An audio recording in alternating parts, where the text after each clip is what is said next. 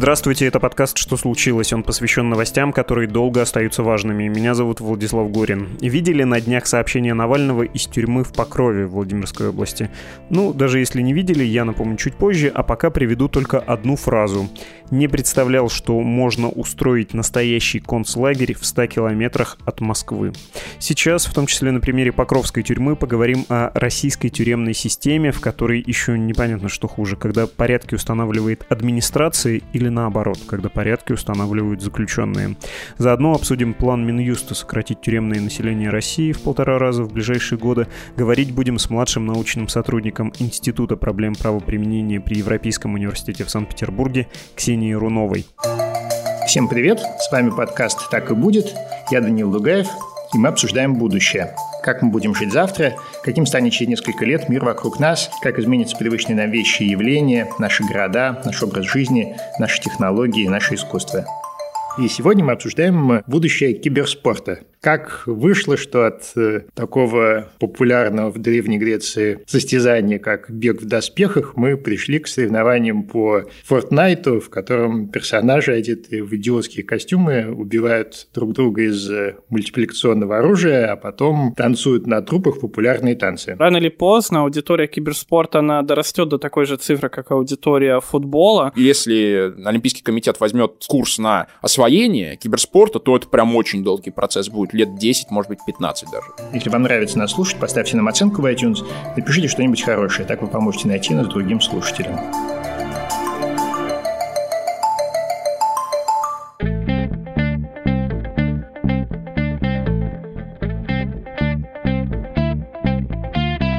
Мы говорим с младшим научным сотрудником Института проблем правоприменения при Европейском университете в Санкт-Петербурге Ксенией Руновой. Здравствуйте, Ксения. Здравствуйте. Один маленький вопрос про ваш телеграм-канал, который называется «Рюмочный ИПП». Что значит это название, во-первых? Во-вторых, о чем вы там пишете, почему слушателям стоит зайти и подписаться прямо сейчас? А, мы там рассказываем э, в первую очередь, конечно, о своих исследованиях, но мы рассказываем какие-нибудь интересные факты, какие-то небольшие сюжеты, которые не вошли там в наши исследования, какую-то реакцию, например, на актуальные события, да, которые мы смотрим там с точки зрения эмпирических исследователей права. Вот. Ну и там появляются объявления о каких-то мероприятиях, так что я думаю, что это нашим слушателям будет интересно. А почему ПП-то? Институт проблем правоприменения. Это расшифровка. Понятно, хорошо. Давайте обсудим специфику российской тюрьмы. Будет невеселая тема. Настроимся на более серьезный лад. И я бы предложил поговорить на примере самого знаменитого отечественного заключенного Алексея Навального. Он на днях передал на волю письмо вот такого содержания. Я процитирую. Получится долго, я постарался сократить, но все равно, мне кажется, тут очень много важных слов, которые стоит обсудить. Итак, Навальный пишет. Всем привет из сектора усиленного контроля А. Вынужден признать, что российская тюремная система смогла меня удивить. Не представлял, что можно устроить настоящий концлагерь в 100 километрах от Москвы.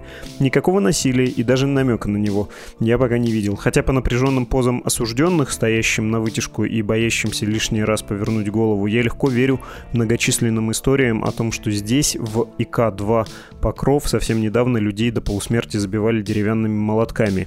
Сейчас методы сменились, и, честно честно скажу, я даже не припомню места, где все разговаривают настолько вежливо и в каком-то смысле приветливо.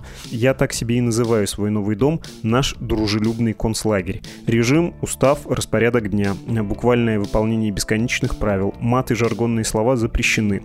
И этот запрет строго соблюдается. Представляете тюрьму, где не ругаются? Страшное дело.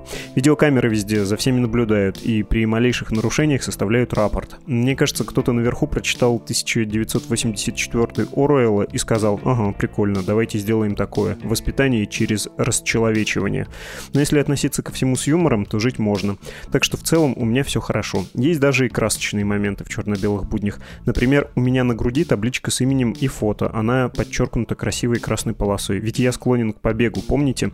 Ночью я через каждый час просыпаюсь от того, что рядом с моей кроватью стоит мужчина в бушлате. Он снимает меня на камеру и говорит 2 часа 30 минут. Осужденный Навальный. Снятие с профилактического учета как склонного к побегу на месте. Я снова спокойно засыпаю с мыслью о том, что есть люди, которые помнят обо мне и никогда не потеряют. Здорово же, да? Конец цитаты. Ну, отвечая на риторический вопрос Навального, нет, не здорово. Давайте по пунктам разберем, почему это все не здорово. Вот это тотальное, как в итальянской забастовке, очень строгое выполнение крайне подробных и, опять же, строгих правил. Это что за практика такая? Насколько она распространена в отечественной системе ФСИН? Во-первых, нужно сказать о том, что, скорее всего, это не вся колония такая, и, в общем, об этом даже говорят бывшие сидельцы этой колонии, а есть просто разные отряды, и, в общем-то, там, начнем с этого, в учреждениях в наших колониях как раз-таки часто вот идет такое разделение на разные отряды. Вот один отряд, там будет вот такой режим, там будет очень строгий, да, вот распорядок дня, нельзя садиться там на кровать днем, например, да, нельзя ничего держать в тумбочке на тумбочке, то есть очень-очень вот такой скрупулезный серьезное следование правилам внутреннего распорядка. Иногда там мне рассказывали, например, заставляют маршировать. Ну вот, то есть такая прям армия, самое, что ни на есть вот строгое. А есть другие отряды в этой же колонии. Есть, например, отряд рабочий. Туда можно попасть сразу, а могут туда перевести, если там вы нормально, хорошо себя ведете. Там не будет уже такого строгого вот прям муштрования, да, потому что люди ходят на работу, они приходят там уставшие с работы, все, не нужно их злить и так далее. Они так подчиняются администрации, в общем, нормально себя ведут, ничего не нарушают, не отказываются. И такой регламентации строго не будет. Есть какие-нибудь отряды, где, наоборот, не работают э, и отказываются работать. Ну, то есть вот, ну это в разных учреждениях по-разному. Тут надо понимать, что вот Навальный находится на усиленном режиме, и там вот такой для злостных нарушителей или для людей, которые на профучете, для них вот такой режим. И это обусловлено в том числе тем, о чем тоже он же сказал в своем тексте, что бить нельзя, да, например, да, применять какое-то насилие. Это запрещено правилами, это чревато тем, что начальство будет недовольно то, что вы применяете насилие, об этом узнают СМИ и так далее, вас могут посадить, там, ну, как сотрудников, да. Но вам же нужно как-то, вот вы решили, что у вас должна быть очень строгая дисциплина, вам же нужно ее как-то поддерживать. И вот они выбрали такой способ. В общем, это такая красная, да, колония, наиболее красная из возможных, наверное. Вы абсолютно правы, когда говорите, что это отдельная тюрьма в тюрьме, практически отдельное учреждение. Это называется сектор усиленного контроля А. Собственно, Навальный с этого начинает да, свое сообщение. Человек, который там тоже сидел в этой Покровской колонии и тоже был в секторе А, националист Дмитрий Демушкин, говорил в интервью Медиазоне, что там действительно прямого насилия нет, но есть вот такие разные способы психологического давления. Вы назвали это муштра строй, да, когда тебя все время, например, торопят.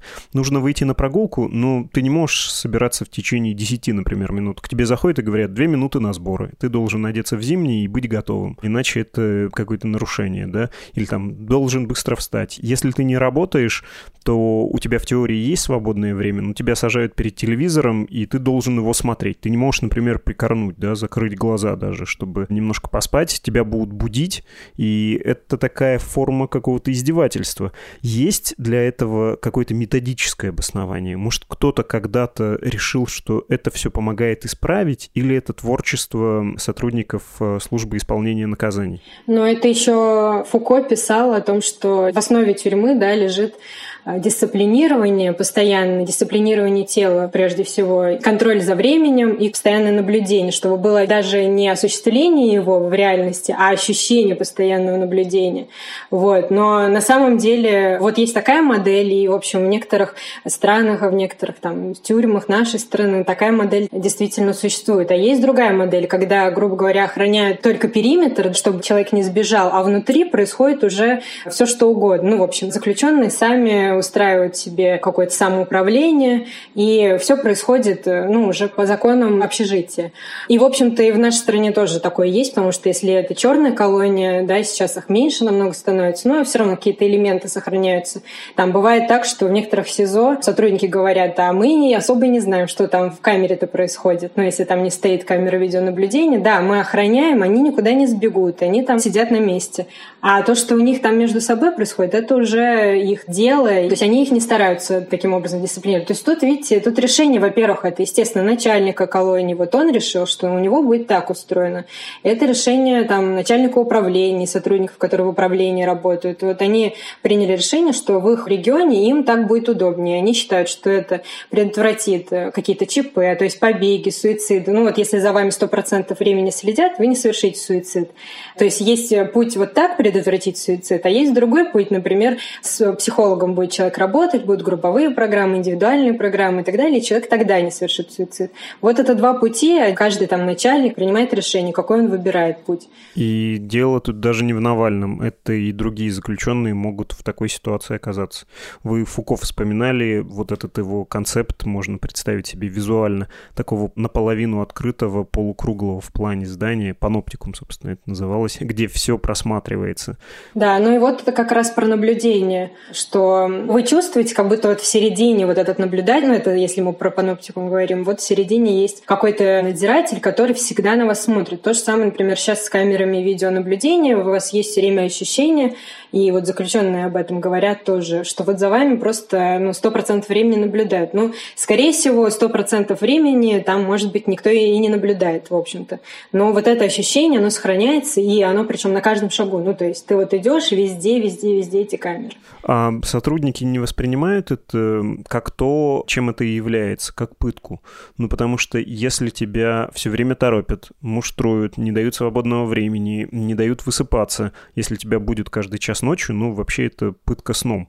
Или в этой системе это так не воспринимается. Ну, есть правила, нет нарушения правил, да, ну, окей, значит, можно.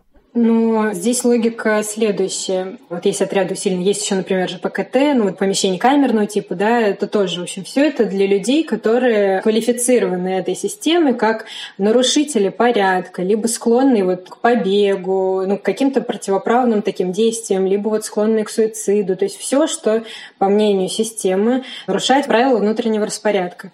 Там вроде как не должны оказываться какие-то случайные люди, которые ничего не нарушают, нигде себя как бы не запятнали, совершили какое-то легкое преступление. Поэтому, конечно, вот это влияет, во-первых, на логику сотрудников. То есть они считают, что в этом отряде не сидят какие-то случайные люди. То есть это вот э, люди, за которыми надо пристально следить, а то с ними что-то произойдет, они что-то сделают плохое. Потом дальше, конечно, будить каждый час, я тоже считаю, что это очень тяжело пережить. Там себя представляешь на этом месте, конечно, очень звучит страшно. Но у Навального склонный к побегу нужно контролировать, что вот он никуда не делся. Да? Скорее всего, не к любому человеку, который склонен к побегу, возможно, не любого вот так будут будить. Там, возможно, будут там подходить, смотреть, но не будить там, и так далее. Но это, опять же, это у нас просто особенный кейс, и к нему применяют все в строгости с правилами, чтобы ничего вообще от себя не было. Вот как написано, так они и делают. Вот, чтобы никаких к ним не было вопросов. Вот тут еще что. Такая формальная точность. А формальная точность в системе ФСИН понимается как предельная строгость. Нельзя пересолить. Но у нас же есть в наших силовых органах, э, в других, некоторый вакуум, который сами сотрудники не знают, как трактовать и предпочитают вообще не оказываться в таких ситуациях. Я про полицейских и про применение оружия. Вот они знают, что если они применят табельное оружие, им потом придется много бумаги как минимум писать, а вообще можно и под статью загреметь за неправомерное применение. В случае с ФСИН, чем ты строже, тем ты себя безопаснее чувствуешь в административном смысле? Ну, это опять, это зависит от учреждения. Вот если от вас начальник требует, чтобы вы все соблюдали вот так строго, у вас была такая не знаю, вот я слышала, что про армию говорят, что там в армии сейчас не дедовщина, а уставщина, вот когда надо там что-то очень-очень строго все соблюдать. Вот это что-то похожее, но я говорю, опять же, что это абсолютно не в любом учреждении, не в любом отряде. Ну, в данном случае, да. И тут еще приковано внимание огромного количества людей, СМИ и так далее. И сотрудникам проще, у него есть инструкция, он все по ней четко сделал, чтобы у него не болела голова, он не боялся, что он какой-то там шаг сделал неверный. Что он там, например, ему пошел на уступки, потому что такое тоже возможно. Видит э, сотрудник человек, вроде бы все нормально, он с ним, не знаю, нашел общий язык.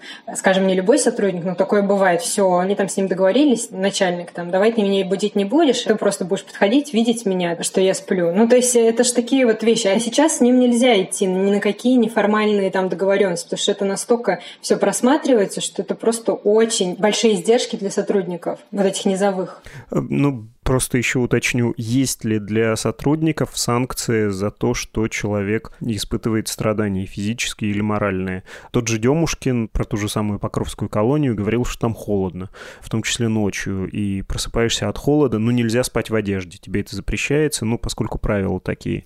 Ну это очевидная пытка. Я про такое читал просто в советских политических лагерях, но даже там была какая-то иезуитская логика, когда заключенный жаловался на то, что холодно, заходил надзиратель, показывал на сломанном градуснике, вот смотрите, соответствует температура норм, и уходил.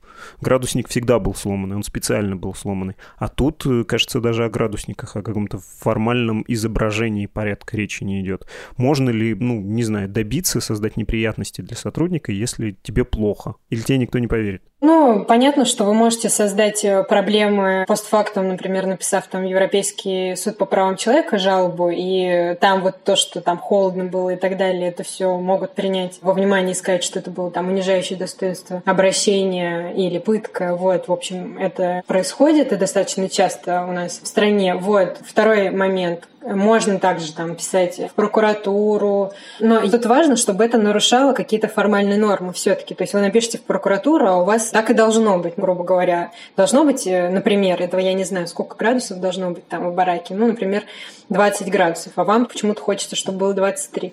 Тогда вам не поможет прокуратура, вам не поможет там депутаты, которым вы пишете, ОНК, которым вы пишете. Но вы можете написать, да, и это, в общем-то, может в каких-то случаях помочь. Там проблема в том, что людей, которые жалуются, никто не любит.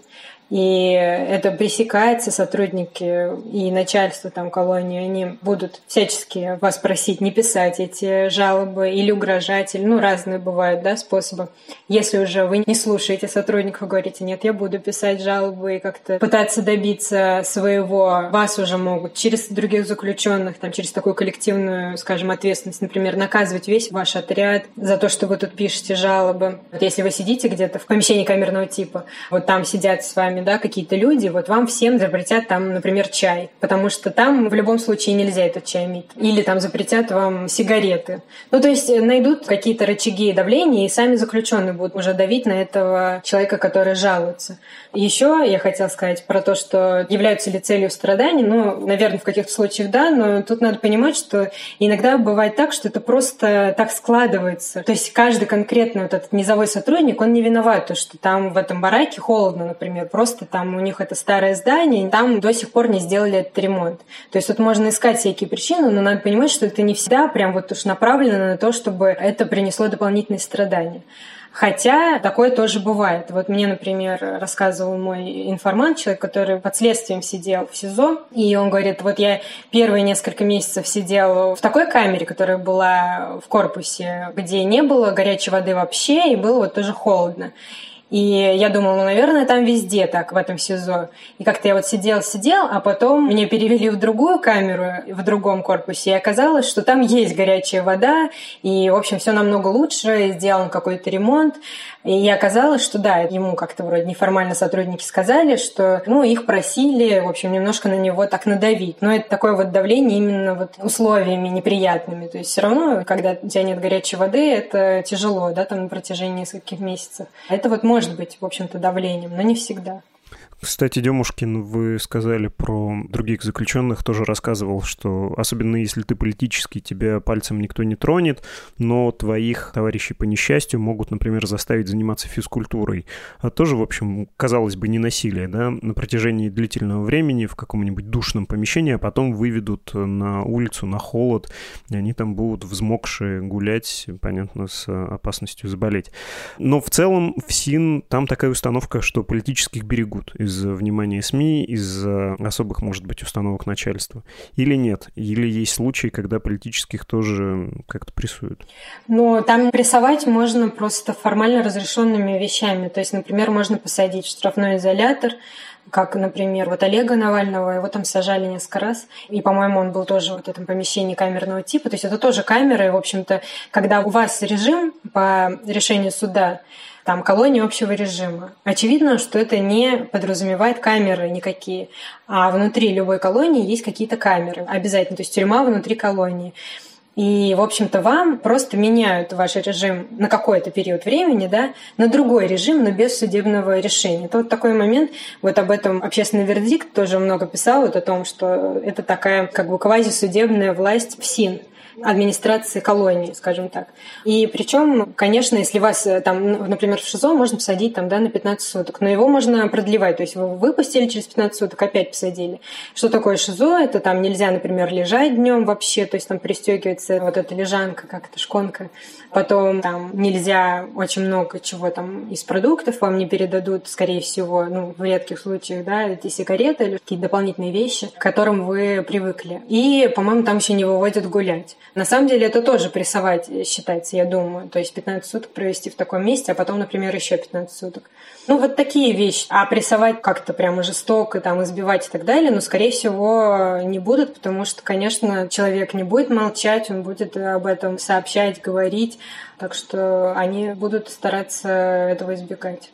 Вы упоминали про красные и черные зоны, когда говорили про разный подход, который в России неофициально применяется к обращению с заключенными. И я даже не пояснял там, что это такое красные и черные зоны. У нас страна приблотненная. Хочешь не хочешь, с детства узнаешь, что говорить, когда в хату заходишь, и что такое дырявая ложка. Но на всякий случай, красные зоны — это подчиненные администрации. Не обязательно все по закону. Там может быть незаконное применение силы, но оно применяется именно администрацией. А есть черные зоны, они такие условно самоуправляемые, да, с криминальной скорее иерархией, вот такой неофициальной. Где сидеть человеку комфортнее и безопасней? На черный или на красный? Где мучительней? Ну, во-первых, конечно же, таких колоний, которые на 100% являются там черными или красными. Ну, красными все-таки есть, да, а вот черными у меня складывается ощущение, что уже все меньше и меньше таких колоний. Бывают какие-то просто элементы, более черные, менее черные. Еще надо понимать, что это такой бесконечный процесс, то есть отката и вот такого перемещения по этому да, спектру красные, черные.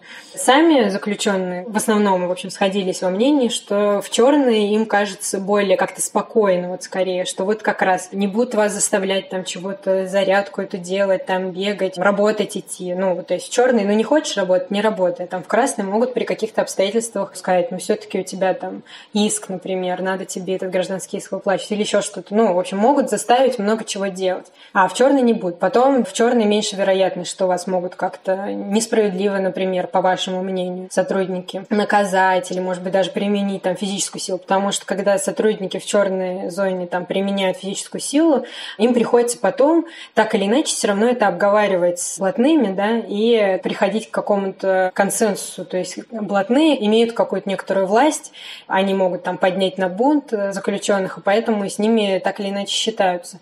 Другое дело, что бывает такая ситуация, когда блатные, в общем-то, это по словам заключенных тоже, это я не сочиняю, они, в общем, работают на администрацию, как считают э, заключенные. То есть это все настолько вот переплетено, что тут тоже может быть много. Ну, в общем, да, в основном сходится во мнении, что спокойнее, вроде как в черные. Там помягче порядки, там чаще всего все-таки можно иметь какие-то блага не совсем разрешенные правилами внутреннего распорядка. Там будет проще иметь какой-то мобильный телефон, хотя сейчас вот с этим новым законом про глушилки это, возможно, будет сложнее. Ну вот раньше так было.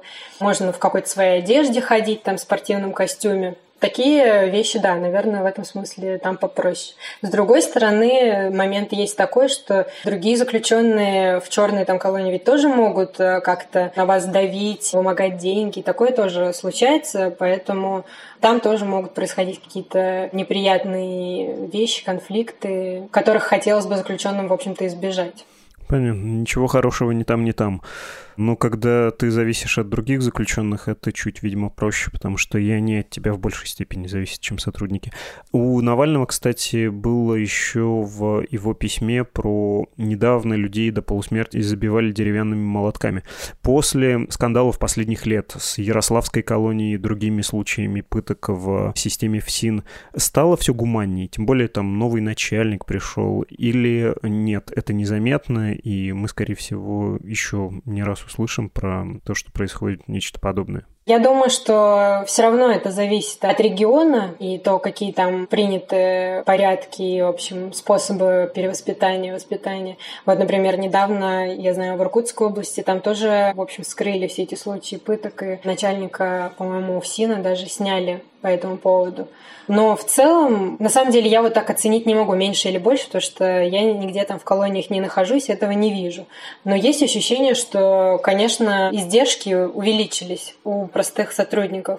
Вот именно, что вот сам сотрудник будет бить понимая, что у него там, значит, камеры. И, в общем, это достаточно опасно для него самого.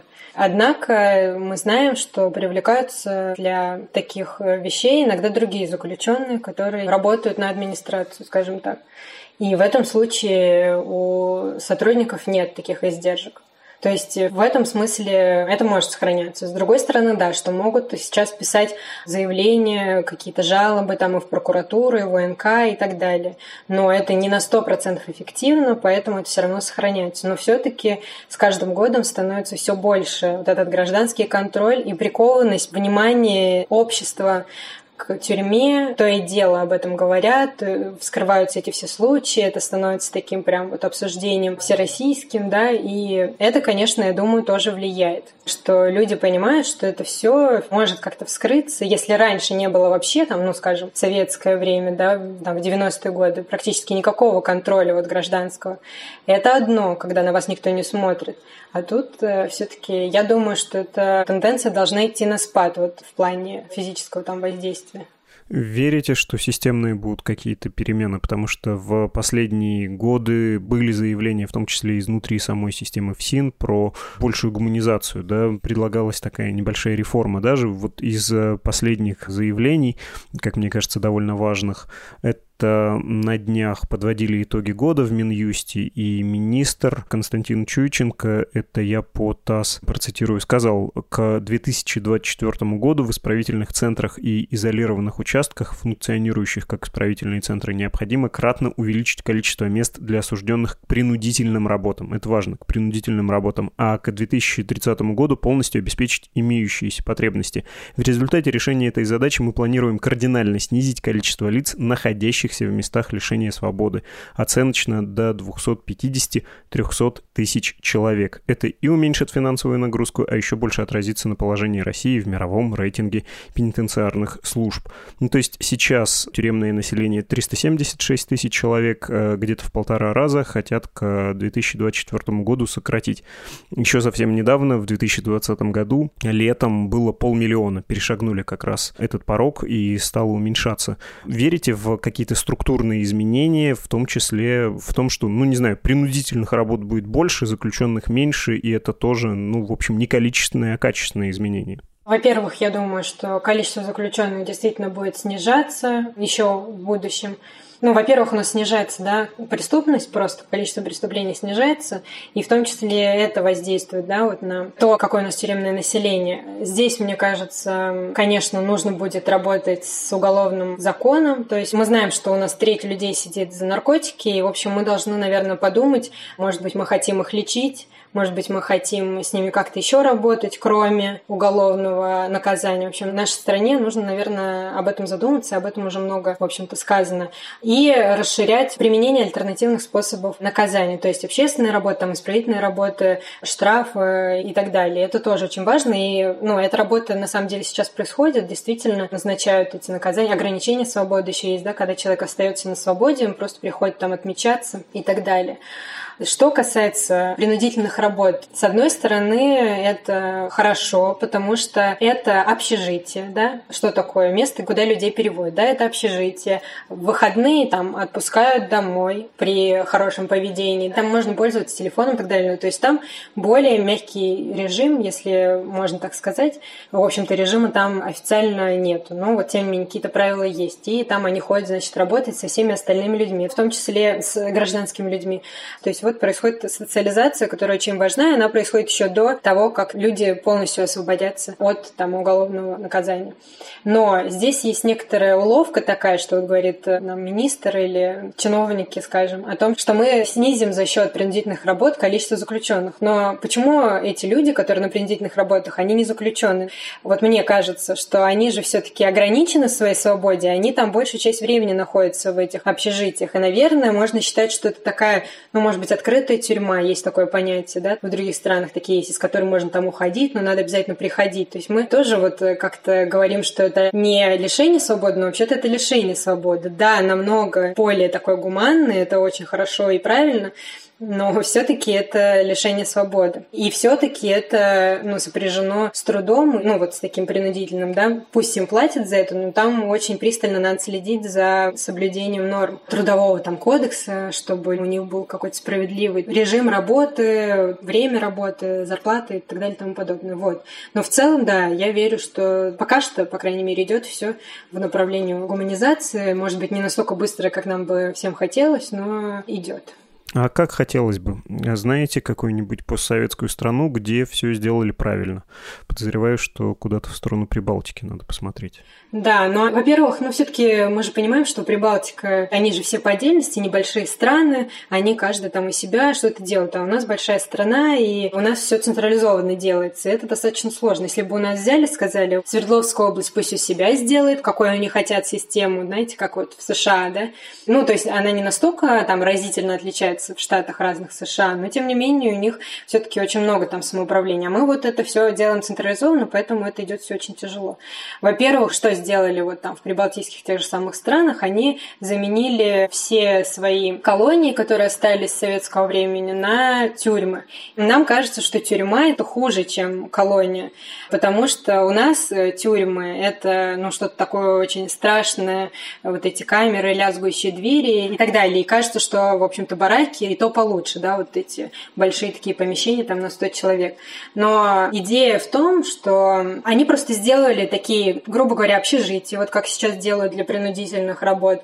В этих общежитиях там живет э, несколько человек. Где страна побогаче, там Норвегия, например, она сейчас стремится сделать, чтобы у них в каждой камерке сидел только один человек но он при этом может выходить, то есть это не какая-то такая одиночная прям изоляция, нет, но то, что у него вот есть свое там какое-то пространство, ему не надо выстраивать отношения с этим сокамерником, вот, вот у них вот такая политика. В Латвии, по-моему, насколько я помню, там у них все-таки несколько человек в одной камере, но тем не менее все равно у них вот камерный тип. И вот от нас тоже Совет там, Европы требовал в свое время, ну и сейчас тоже, что замените все свои учреждения на вот такой камерный тип, на тюрьмы. Но у нас, к сожалению, ну это будет очень дорого. Ну, может быть, когда-то к этому там мы придем, но пока что это все очень сложно сделать. Потом э, важный момент – это как можно более сделать систему гражданской. То есть э, там должны быть, не знаю, гражданские врачи, гражданские преподаватели, гражданские социальные работники, психологи тоже. Они не должны быть все в погонах, потому что вот эта военизированная структура, она все усложняет, делает более строгим, вот как раз о чем мы говорили, да, в начале. Мы же понимаем, что вот воинская дисциплина, это мы понимаем, что это такое. Это вот муштра, это вот все. И там тоже военизированные структуры, и поэтому так с заключенными и обращаются, что мы, как сотрудники, подчиняемся дисциплине, и вы должны подчиняться такой же строгой и такой ни шагу вправо, ни шагу влево. А когда есть много гражданских сотрудников, это, с одной стороны, помогает более гуманно да, относиться к заключенным, больше каких-то реабилитационных программ и вообще поговорить с ними о том, какие у них есть там сложности, проблемы, почему они совершили это преступление, как они к нему относятся, вот эти все вещи. И с другой стороны, это уже намного сложнее будет по этой иерархии спускать приказы. Ну, то есть есть там начальник колонии, да, и он там хочет, например, себе там очень-очень строгую дисциплину. Но он понимает, что у него есть куча гражданских специалистов, которые тоже все это видят. И если что, они пойдут тоже напишут какую-то жалобу. Они с этим не согласятся, они это делать вообще не будут и откажутся. Скажут, нет, я врач, я работаю вообще на Минздрав, и ничего я делать, то, что вы тут мне говорите, не буду. И таким образом какой-то некоторый баланс может установиться. К этому тоже нас призывает и Совет Европы, и правила пенитенциарные, которые тоже существуют, европейские.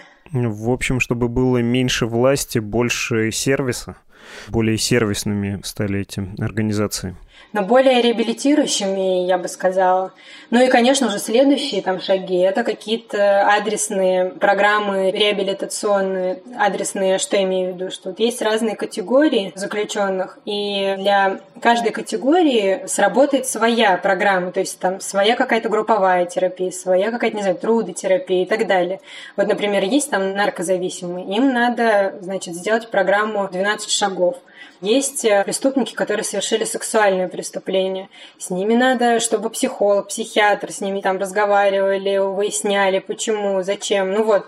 И там люди, которые очень долго сидят. С ними надо, чтобы социальный работник э, там их подготовил к этому освобождению. И такая дифференцированная система в целом должна быть. И последнее, наверное, я хотела сказать, что еще, конечно, важна вот эта постепенная подготовка к освобождению. И такие попытки у нас делаются, вот как раз перевод на принудительной работы, это же тоже как смягчение наказания у нас идет, либо как э, перевод в колонию поселения. Это тоже такой способ постепенно подготовить человека к тому, что он сейчас освободится, потому что у нас все-таки сроки длительные, и там 5 лет, и 7 человек сидит, ему, конечно, нужно как-то подготовиться и понять, что он будет дальше вообще делать.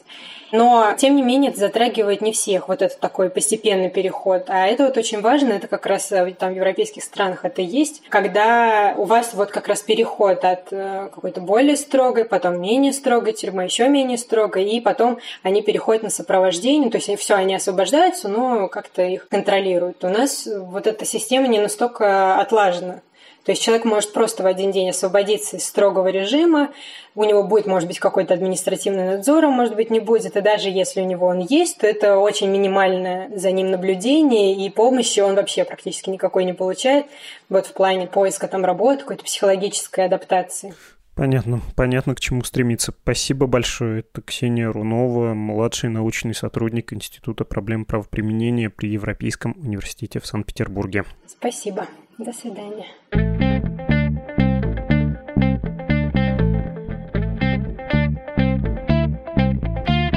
Вы слушали подкаст «Что случилось?» о новостях, которые долго остаются важными. Вчерашний эпизод вышел поздновато, но он стоит того, чтобы вы его послушали.